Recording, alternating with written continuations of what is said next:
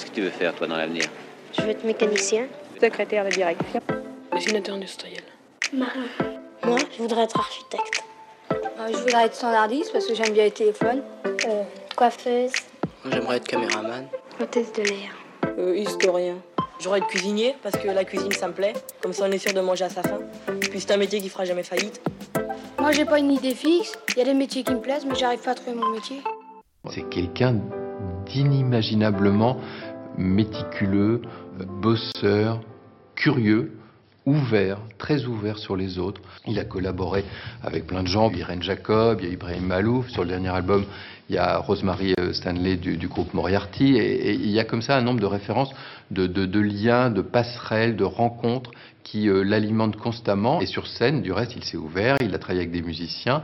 Il y a aussi un élément important qu'on retrouve beaucoup sur scène, qu'on entend dans ses chansons, euh, cet attachement très fort qu'il a pour l'image, pour l'écriture cinématographique, Pourrait-on l'imaginer un jour euh, renoncer au chant, à l'écriture, pour, euh, pourquoi pas, passer derrière la caméra, scénariste, metteur en scène, pourquoi pas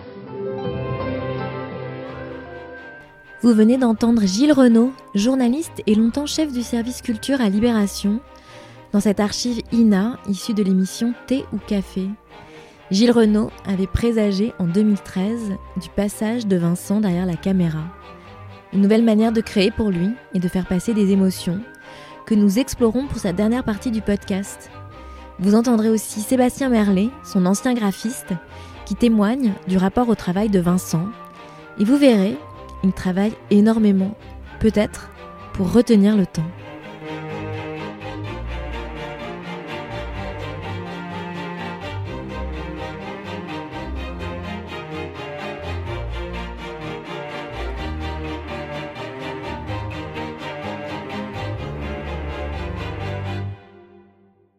Tu regardes le temps Qu'est-ce que tu veux dire? Parce que tu te dis dans 10 ans. euh, Non, pas trop. En fait, euh, moi, bizarrement, en fait, euh, du fait de passer beaucoup de temps à, à évoquer des choses, à Mm. mettre en perspective les époques et tout, finalement, je, ça prend pas tant de place que ça pour moi. La seule, la seule chose concrète que, que ça entraîne, c'est que euh, je suis quelqu'un qui a tendance à garder des trucs. Et, et parce qu'aussi, euh, dans ce que je fais, à, à tout moment, je peux me servir de d'une matière qui, qui date d'il y a un moment, de la, la faire se télescoper, télescoper avec, euh, avec le présent. Tu disais que c'était important pour toi euh, le passé et que tu l'insufflais, et que tu l'injectais dans l'objet, le coffret là qui, Mhm. qui sort ou qui Ouais, vient de ouais. sortir. Euh, tu peux dire un peu tout ce qu'il y a dedans et les archives euh, dans lesquelles tu as plongé et replongé pour les 20 ans euh, après euh, En fait, c'est pas tellement que c'est le passé qui est important, c'est le fait que, que les choses soient cohérentes et que, que tu suis un, un- un- un trajet, quoi, tu vois. Donc, c'est ça qui était drôle quand tu fais écouter euh, ce que disait Emmanuel Noblet sur nos années de fac, sur euh, euh, les titres, quand il sort les titres des chansons, qui se souvient des, des, des- des statuts même de la compagnie, à loi de 1901 qu'on avait déposé. C'est que, en fait, bah oui, tu pourrais dire, bah, c'est une perte de temps, c'est bon, quoi, ça va, c'est du passé. euh. Mais en fait, c'est plus intéressant parce que si je vois Manu euh, demain. euh, même si on parle pas de ça, je sais qu'il a ça en lui, que moi j'ai ça en moi aussi, Mhm. et, et ça nous relie. Donc, euh, bon, sans vouloir galvauder trop le truc de, de la relation au public, euh, parce que moi je suis pas du tout un mec qui sur scène va dire euh, Euh, je vous aime tellement, ça va, vous êtes chaud, vous êtes là. Enfin, j'ai toujours eu un truc très pince sans rire, très un peu à l'anglaise, quoi. euh, Ouais. Mais, mais les gens qui me suivent depuis longtemps savent que d'une certaine manière, je prends soin de cette relation-là parce que en générant à chaque fois des projets qui sont différents de la fois d'avant, en faisant jamais deux fois le même spectacle. Enfin, je, voilà, j'essaye de, je place ça très haut en fait, le fait de prendre ça au sérieux, que les gens qui te font confiance, qui disent ah on a hâte de voir le prochain spectacle, waouh c'est une pression mais que, que j'adore, tu vois, qui est positive et, et là bah du coup euh, cet objet c'était un peu la même chose, c'est-à-dire euh, se dire bon bah voilà je vais réunir des trucs mais qui sont qui vont faire bah, qui me font plaisir à moi évidemment aussi mais mais qui font un peu sens pour les gens et qui permettent de se remémorer des moments parce que oui, au bout d'un moment que tu es là, forcément, plus ça fait longtemps que tu es là, plus techniquement parlant, tu croises des gens dans la rue qui disent Ah, mais je vous avais vu euh, en 2013, À dans il y a salle, 20 ou dans ans, machin, mhm. ou alors. Mais ça peut être tous azimuts, parce qu'au bout d'un moment, évidemment, tu as multiplié les occasions Mhm. de, De jouer, ouais. de chanter. Donc euh, les gens ont pu te voir à la fois en première partie de Julien Clerc et, et au Festival de Cannes. Thomas donc euh, c'est tous azimuts, et ça, c'est vrai que c'est un plaisir. Et aussi, justement, quand tu t'embêtes un peu à chaque fois à, à fabriquer des teasers, à, à faire un- à, à bien capter un concert et tout ça, là, de, de remettre tout bout à bout, bah, c'était aussi une manière de pour moi de me rendre compte que que j'ai toujours bossé avec des gens qui, qui ont mis beaucoup d'énergie à m'aider dans ce projet Mhm. parce qu'évidemment tu fais pas ça tout seul quoi. Donc euh, donc voilà. Et t'as toujours à peu près les mêmes équipes qui t'entourent? Ouais. Bah au-delà du label qui est toujours le même euh, les gens les plus récents de mon équipe technique sont arrivés en 2006 et euh, et les plus anciens c'est Hervé le mec qui fait mon son qui qui a fait mon qui a fait mon premier concert en, en septembre 2002 à Belfort euh, Ouais. à la poudrière de Belfort on m'a dit tiens on va te présenter Hervé c'est lui qui va faire le son Ouais. Et en fait, euh, à, à l'Européen, il y a 20 ans, j'avais pas encore, il était pas là, mais on me l'a présenté un soir de l'Européen. Et donc, depuis septembre 2002, c'est le, le même mec qui a la console, tu vois. Donc, euh, nous, on est 5-6 euh, sur une tournée, mais les, les gars sont tellement habitués à se voir ensemble et on- ils ont une telle vie. Souvent, ils, a- ils partent la veille. Enfin, ils adorent se retrouver, quoi. En compagnie de Sébastien Merlet, un des anciens graphistes de Vincent. Je voulais savoir quand tu as travaillé avec euh, Vincent, comment ça se passait euh, notamment euh, avant la scène et comment est-ce qu'il travaillait? Moi, je peux surtout témoigner de, Vincent par rapport au graphisme. Ce qui est intéressant chez Vincent, c'est que généralement, il sait très bien où il va dès le départ, mais il vous laisse vous, vous exprimer. C'est-à-dire qu'il n'a pas peur de, de faire un tour pour rien, pour arriver finalement à ce qu'on revienne à son idée, mais souvent c'est son idée. Après, la naissance de ces idées, euh, bah, c'est quelqu'un qui a des antennes, c'est quelqu'un qui est très ouvert sur le, sur le monde extérieur. Alors ouais, j'ai fait les pochettes du premier album de Kensington Square. Le troisième, j'étais pas là, j'étais aux États-Unis, donc euh, il l'a fait avec quelqu'un d'autre. Euh, 15 chansons. Et puis bah, tous les lives qu'il y a eu, euh, toutes les pochettes des lives qu'il y a eu jusqu'au jusqu'au Bataclan euh, 2009, euh, où là j'ai aussi fait la captation du concert avec un ami, Olivier Lubeck. C'est un projet hyper bien bordé, mais parce que c'était une façon de répondre euh, à ce qui était le spectacle aussi. Euh, Vincent, c'est ça qui est assez dingue. Moi, je l'ai vu, ce, ce- ce concert, euh, le- la tournée musical, comme elle s'appelait, euh, donc la tournée 2009. J'ai dû voir le spectacle une dizaine de fois, euh, justement pour préparer euh, le- la captation. Et c'était mais réglé, mais comme du papier à musique. Il y a vraiment des décalages d'un soir à l'autre, mais parfois, parce qu'on chronométrait pour préparer la captation, on chronométrait le concert. Et franchement, mais on était halluciné par le- le- la régularité du, du tempo de la soirée.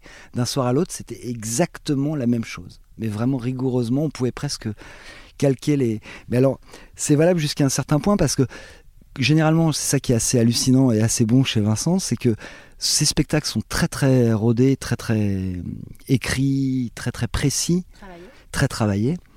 Euh, mais il laisse toujours une porte ouverte aussi à ce qui se passe dans la salle, quoi, euh, à l'instant. Et s'il y a une réaction, si lui a un sentiment particulier ce soir-là par rapport à d'autres soirs, il n'hésite pas à l'exprimer. Mais et puis bah, il y a les rappels. hein. Euh, les rappels, c'est toujours des moments dans les concerts de Vincent où il lâche prise. Moi, c'est ça que j'étais très content d'arriver à capter au Bataclan, où il y avait des, puisque c'était les derniers concerts de la tournée, donc il y avait des, rappels à rallonge, où il y avait, je sais pas, 4, 5, 6 rappels. Et, euh, et- souvent dans ces moments-là, il lâche prise, quoi. C'est-à-dire qu'il est plus dans le truc très écrit, au contraire, il, il se laisse aller. Euh, Ça, ça fait des fins de concert euh, on request, comme on dit, c'est-à-dire où il y a quelqu'un dans la, dans la salle qui gueule un, un titre, et lui, bah, hop, direct, il y va, sans problème. Voilà, ça, ça, c'est son côté jukebox. Vincent a un côté de jukebox. Je veux dire par là, il- il- évidemment, il connaît toutes ses chansons par cœur à lui, mais je, l'ai- je l'ai vu chanter un nombre mais incalculable de chansons d'autres personnes. Et je dois avouer que c'est assez épatant. Alors autant euh, sur scène que dans le privé, quoi. Enfin dans le privé, moi j'ai passé des soirées avec lui où je l'ai vu, euh, mais au karaoké, je pense qu'il explose tout le monde, quoi. C'est impressionnant. Il a une, une culture en variété française qui est inouïe, hein, vraiment inouïe. Voilà, bon, ça fait partie de- du travail. Je pense que c'est quelqu'un qui a énormément travaillé. Puis il y a ce- cette chose aussi oui, qui fait qu'être tout seul sur scène, c'est quand même euh, très très orgueilleux. Il se trouve que la chanson est un domaine où on parle énormément de soi, que c'est très très égocentré. Donc en fait, le, fait d'arriver seul sur scène en plus, ça, ça en remet une couche sur le côté euh, regardez, ce dont je vais vous parler, c'est moi, c'est ma vie. Donc voilà, après, euh, tenant compte de ça, évidemment, on a d'autant plus peur de faire des erreurs parce que parce que presque les erreurs techniques à ce moment-là deviennent euh, des erreurs qui, qui sont des, des erreurs d'existence, enfin de, personnalité. Euh, si on parle de sa vie, qu'on est tout seul sur une scène pour en parler, euh, si on fait une erreur, si on fait une faute, c'est ça, c'est, presque sa, vie qui est remise en question. Et ça, c'est super important pour toi, toute la partie technique, la partie préparation. euh, T'aimes pas du tout aller sur scène quand c'était pas un peu Ah oui, calibré, tout ouais, ça. ça, ouais. c'est- ouais. oui.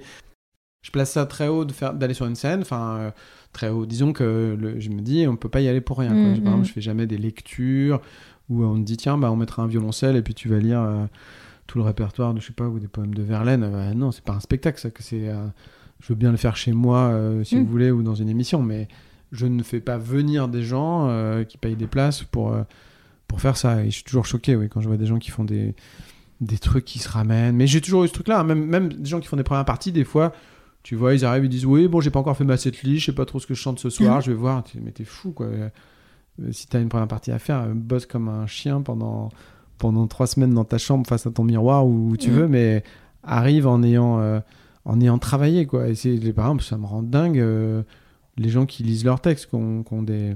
Bon, après, si t'as 80 ans, je peux comprendre, mais, mais t'as plein de gens qui font pas l'effort, qui disent. euh, Ouais, non, mais là, euh, franchement, euh, s'il y avait trop de trucs à apprendre, dis, mais t'es, face à des gens qui, du- du- qui prennent le métro à 6h15 du mat. euh, aussi, qui- hein. Non, mais surtout qu'on des vies euh, qui se couent, quoi, tu vois. Et, oh, et qui font l'effort de payer une place pour venir te voir, et toi, t'es là à leur dire, euh, bon, désolé, euh, j'ai pas eu tout à fait le temps d'apprendre mes cinq textes. C'est pas possible, quoi. Enfin, ça, ça me, ça, ça me peut me rendre assez fou. hein. Par exemple, en lumière, quand tu fais des. Moi, je fais que des théâtres, je fais jamais des zéniths. Mm.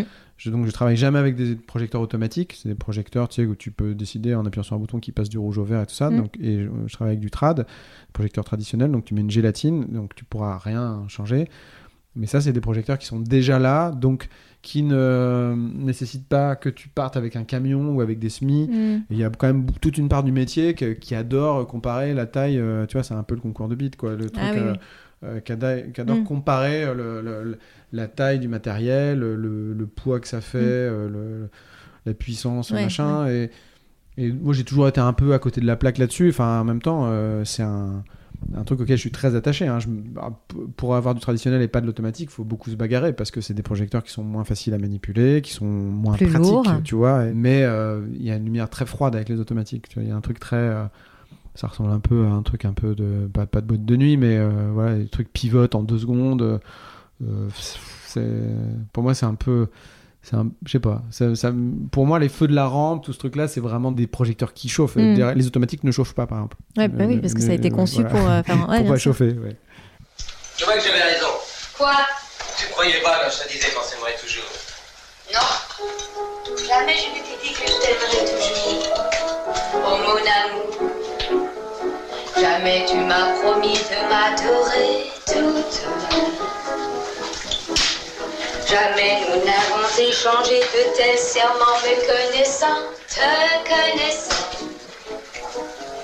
Jamais nous n'aurions pu être à jamais pris par l'amour, nous qui étions si inconstants. T'as dit que dans les métiers, t'aurais voulu être chef opérateur euh, Ah oui? sur Pierrot le Fou? Ah bon? Photographe de plateau, impossible, c'est vrai. Ouais. Oui, oui, c'est sûr. Bah non, mais photographe de plateau, c'est génial, quoi, dans ces années-là, parce que t'as tout le, tous les bons côtés sans la responsabilité, quoi. Tu les vois, toutes les photos de, de, de souffle et tout, euh, c'est pas des photos tirées du film, c'est des photos euh, de plateau. J'ai l'impression que c'était, tu sais, cette génération de photographes, ils se prenaient pas du tout pour des artistes, sauf que avec la, la technique que ces mecs-là avaient, qui étaient des mecs qui avaient appris la photo en école, euh, qui sont trop bons, euh, la pellicule qui était ce qu'elle était à l'époque, les appareils Ouais. photo et la mythologie de ces acteurs-là, Mhm. bah, ces photos-là, c'est les plus grandes photos euh, qui ouais. existent au monde, d'art, ouais, voilà. Et donc, c'est, et je trouve ça assez. euh, c'est un peu philosophique cette idée que, que finalement, ces gens qui pensaient ne pas du tout toucher à quelque chose d'artistique et faire juste un métier euh, voilà, euh, de mission technique, euh, bah ouais, euh, en fait, finalement, sans s'en rendre compte, on, on laissait un truc très fort. Et les photographes de plateau, oui, ils ont ça. Et toi, sur le- la photo, tu l'as appris tout seul? Ah oui, oui, mais moi j'ai vraiment un mec qui préfère mal se servir d'un réveil matin, mais qui veut pas lire le mode d'emploi, quoi. J'ai pas du tout de patience avec ça. J'aime bien euh, faire mon expérience. euh, tant pis s'il y a une ou deux fonctionnalités que sur mon appareil photo que je connais pas bien, je préfère, euh, ouais, peut-être un truc d'impatience ou de, euh, voilà. Non, non, c'est vrai que c'est vrai que je, ouais, j'ai appris tout ça. Mais d'ailleurs, quand les gars me disent, mais il ouvre à combien euh, ton, c'est quoi le, je sais jamais dire quoi. Tu sais, C'est un quoi C'est un Mhm. euh, Mais tu te mets en quête sensibilité, tu, tu dis, bon, je sais pas, euh, comme ça, regarde, tu peux regarder, mais. Monsieur, s'il vous plaît, êtes-vous heureux? Il m'a dit qu'est-ce que ça peut vous foutre? S'il vous plaît, êtes-vous heureux? Ben, N'ayez pas peur, on ne va pas vous faire de mal. C'est parce que vous êtes plus heureuse. Ça dépend. Ça dépend de quoi Ça dépend sur quoi. Est-ce que vous êtes heureux Non Pas heureux J'ai eu du bonheur, j'ai eu du malheur, j'ai eu un petit peu de tout dans ma vie. Ça ne peut pas être autrement, hein, il faut bien partager un peu. Et le film, je ne sais pas si c'était tout le monde, c'était une sorte de documentaire.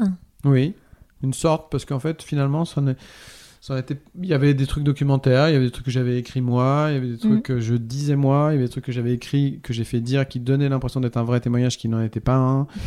Euh, donc c'était un peu hybride, mais c'était ça que c'était ce que je voulais. Tu vois, là, je travaille sur un deuxième qui sera fabriqué de la même manière. Ouais. Donc, Qui aura le même format?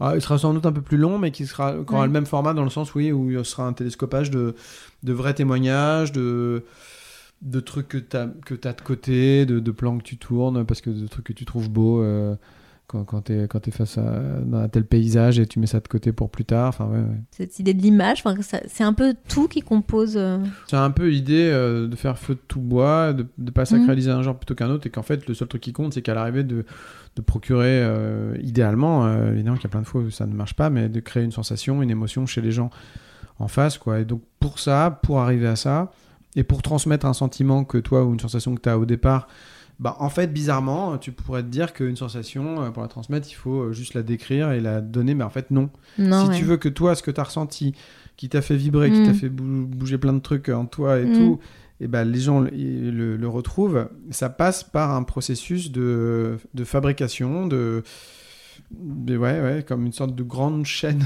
Mhm. comme ça, euh, tu vois, dans une usine qui, qui aboutit à ça. Et euh, des fois, c'est par les chansons que tu y arrives. Souvent, en fait, les chansons sont un, un domaine que je, que je trouve bien pour ça, parce que c'est très émotionnel, c'est très court, c'est très ramassé. Tu peux dire des trucs et tu peux avoir une musique en même temps. Mm. Donc, tu as un lyrisme de ça. Mm. Et puis, des fois, tu passes par d'autres biais, mais je me dis jamais, euh, ah, il y a un genre que j'aimerais bien, c'est. euh, la sculpture ou enfin ou, la- ou le cinéma enfin j'ai jamais choisi pour ça je me suis toujours dit bon bah en fait là ce que je voudrais faire passer c'est l'idée que euh, il y a un âge où, où tu ressens les trucs de cette manière là quand t'es nana la première fois que tu penses euh, au, au moment où tu vas aller à un rendez-vous avec une fille et machin nana et bah comment euh, comment je fais pour rendre ça? Qu'est-ce qui va être? Et si c'est euh, faire une sculpture en pâte à modeler qui rend ça je, je ferai une sculpture en pâte à Mhm. modeler Ouais, tu mais te- mais euh, la plupart du temps pas sur c'est- le genre, c'est ouais. d'autres d'autres choses ouais. Stadium, défense, arena, les charrues, le concours sous la douche. Si on peut ce soir effacer le carton, 3 millions d'entrées, simplement dire ce qui nous touche. Si on peut vivre comme Agnès, se parler à deux dans la pièce et ressentir une émotion.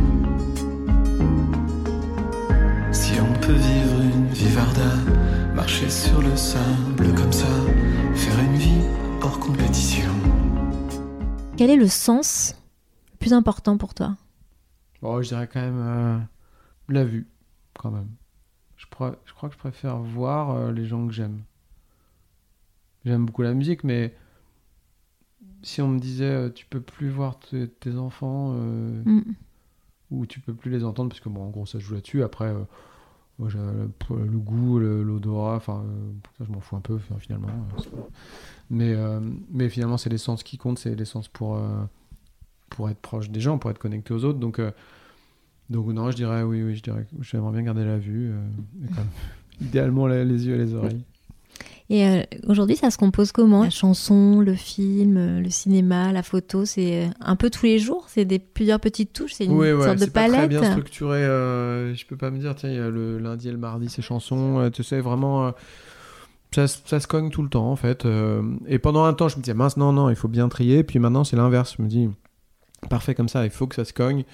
Et il faut nourrit. tenter des trucs, euh, des hasards, des rencontres, enfin, entre. Entre un truc que, un texte que tu avais fait à un moment donné, une musique que tu viens de faire, que tu viens de sortir, enfin, et voir si... En fait, très souvent, même en, en, en enregistrant les albums avec Maxime Le Guil, euh, il y a des fois où je suis. Je vais dire un. un, un- je sais plus, je- je- un donné, on a fait plusieurs mélodies qui n'avaient pas de texte. Et puis j'ai dit, tiens, bah regarde, on va essayer de mettre euh, cette archive-là, de quelqu'un qui parle là-dessus, ou, euh, ou moi, un texte parlé que j'avais enregistré comme ça dans le vide, mets-le dessus. Et en fait, par accident, il y a toujours un moment où. Ah, mais attends, ça c'est vachement. Il y a un truc, c'est un peu plus charmant.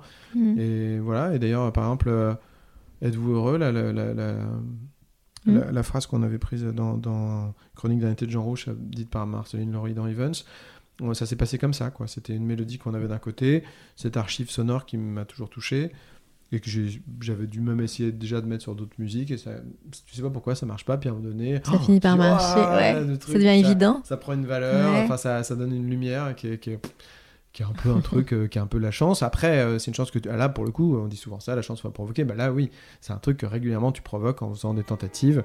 Tu fais comme des expériences chez toi, et puis la plupart du temps, tu mélanges des, des liquides et ça donne rien, mais de temps en temps, euh, ah, c'est cool, fait un truc trop C'est joli. qu'une histoire de composition à chaque fois finalement. Mais oui, c'est ça.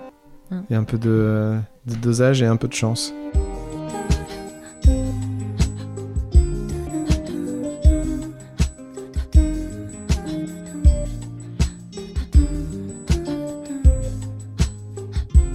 Je vais te poser les cinq dernières questions.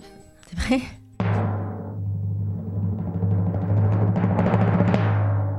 Alors si tu devais définir ton métier en un mot, Par un adjectif? Ce que tu veux. Ah. Un verbe. Euh, Tu- T'essayes de toucher les, des, gens, quoi. Donc, euh, ça sert à, à- à toucher des gens et à, et à se connecter à eux et, et à pas passer à côté des gens à, qui- euh, à côté desquels tu serais passé. L'objet qui représente le métier, sachant que tu as plein de métiers finalement, il y a quand même un éclectisme. Bah, pour moi, le piano, parce que c'est quand même euh, Mm. euh, évidemment un peu une tarte à la crème, mais, mais en même temps, c'est. C'est étonnant parce qu'en fait, tu pars de ce truc-là au départ, t'a- t'apprends ça et c'est comme ça que ça vient. Après, tu donnes tes, chansons, moi je continue de les faire comme ça. Après, il y a plein de moments dans. Ça te mène à. Ça m'a amené à plein d'autres trucs, à jouer avec des, musiciens, à faire des arrangements sans piano, à faire finalement des spectacles qui sont autres que du piano, à faire des films, à faire des photos. Mais le truc auquel tu reviens toujours, c'est ça. Et si euh, tu devais me dire. euh, bon, bah là, euh, voilà, t'as un dernier truc à faire avant de partir de cette terre. Euh, qu'est- qu'est- Qu'est-ce que tu veux faire? Bah, Je dirais bah, euh, m'asseoir à un piano et chanter une chanson. Enfin, le dernier, Ah tu vois, c'est le. Dernier Enfin, je veux dire que, euh, en termes d'objet artistique, hein, c'est vraiment, c'est vraiment, c'est tellement parfait un piano, quoi. C'est tellement, c'est- accueillant, c'est beau, c'est facile d'en jouer par rapport à n'importe. C'est le plus facile Mm. des instruments de musique. Tu peux faire des trucs hyper plombés, mélancoliques, mais tu peux faire des trucs aussi qui mettent euh, la, la- Le feu. qui mettent l'ambiance. euh, c'est vraiment. euh, enfin, moi, je suis toujours étonné que les gens fassent autre chose que du piano. Enfin, vraiment, c'est un truc. Non, mais je trouve ça tellement difficile de jouer du violon, de, de jouer du trombone. et des fois, tu es, obligé de jouer avec Mhm. d'autres gens parce que si tu joues tout seul, ça n'a pas beaucoup d'intérêt. Enfin, et, et je me dis, putain, c'est dingue, quoi. C'est comme. euh, Mais très tôt, hein, je me suis dit ça. Je me suis dit, c'est marrant quand même que les gens. euh, Ils Ils ont envie de jouer autre chose que du piano. Il dit quoi de toi ton métier? Que t'as un petit caillou dans la tête, que t'es euh, que t'es têtu, parce que voilà. euh, Que tu es perfectionniste oui, oui. Et puis après, au bout d'un moment, heureusement, quand même, euh, enfin, je crois, tu vois, au bout d'un moment, parce qu'au début, tu, tu débarres et il y a un petit. euh, tu, sais pas, tu sais pas trop qui est le mec, tu le vois en télé, tu dis, oh là, il a l'air très sympa et tout. Ça, c'est un truc qui est cool quand même avec les années, c'est que le truc se dissipe, que les gens, ils voient que même s'ils aiment pas ce que tu fais, ils respectent, euh, ils te prennent pas pour un mec, euh, tu vois, ils te prennent pour un- quelqu'un de, de correct, quoi. Ils disent, bon, bah, déjà, le mec, euh, il est resté, il Mhm. fait son truc. Et puis après, t'as la vie en tournée où et dans le métier où euh, les gens se disent euh, forcément au bout d'un moment quand- encore une fois quand tu c'est difficile à dire pour moi ça mais euh, quand, quand- quand tu t'entends bien avec les gens que tu leur parles correctement tout le temps au bout d'un moment c'est- plus facile quoi. Si tu devais faire un autre métier, je saurais pas dire j'aurais pu être journaliste musical parce que ça m'intéresse de parler d'autres chanteurs de... je pense que ça aurait été ça et ça aurait été sûrement des trucs où en tout cas tu vas voir des spectacles où, où t'es pas loin de ça où tu tu vois s'il y avait souffleur au théâtre j'aimerais bien ça va être marrant d'être dans le trou du souffleur et d'être là comme ça tout- toute la soirée et est-ce qu'il y a une chanson dans ta discographie où tu dis à celle-là euh, qui te touche plus que d'autres? Non, elle me touche pas toutes. Au- Autant les albums, tu les aimes tous un peu parce que, en fait, tes albums, tu, tu les juges pas en fonction de- des chansons qu'il y a dessus et de leur qualité ou de l'absence de qualité. C'est à chaque fois, tu te souviens comment tu les as enregistrés, avec qui tu bossais, c'est des bons souvenirs. Ouais, des moments de vie. Voilà. Euh, après, bah oui, t'es es attaché à tes chansons les plus fragiles, comme, euh, comme on est attaché sûrement à ses enfants les plus fragiles, parce qu'on a- parce qu'il faut les aider un peu, peut-être.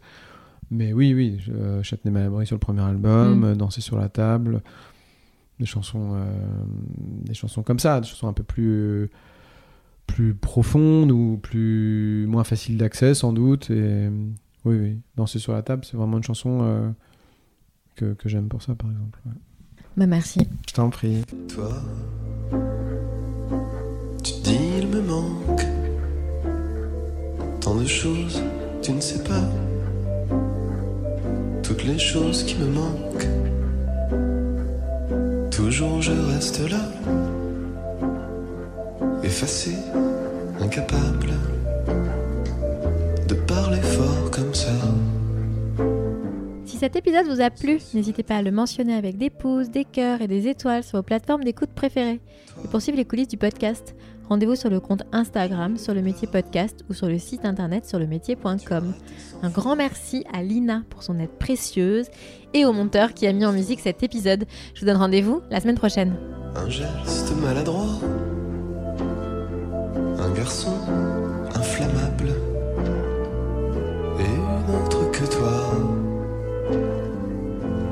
danser sur la table. Toi, tu dis je préfère les étés sous les toits, la plage, le rayon vert. Je fais ce geste-là pour retirer le sable.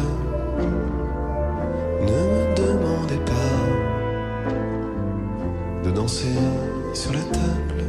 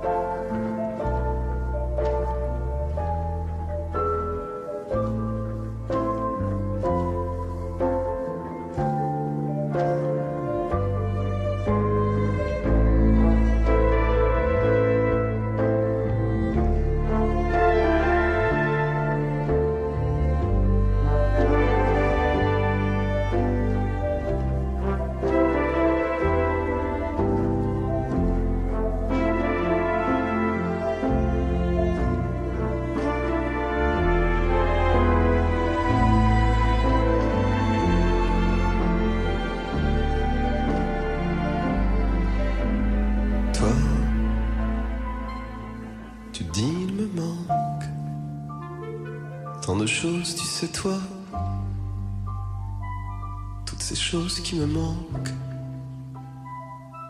Et ma vie passera, et ma vie incroyable, et je vivrai comme ça, sans danser sur la table.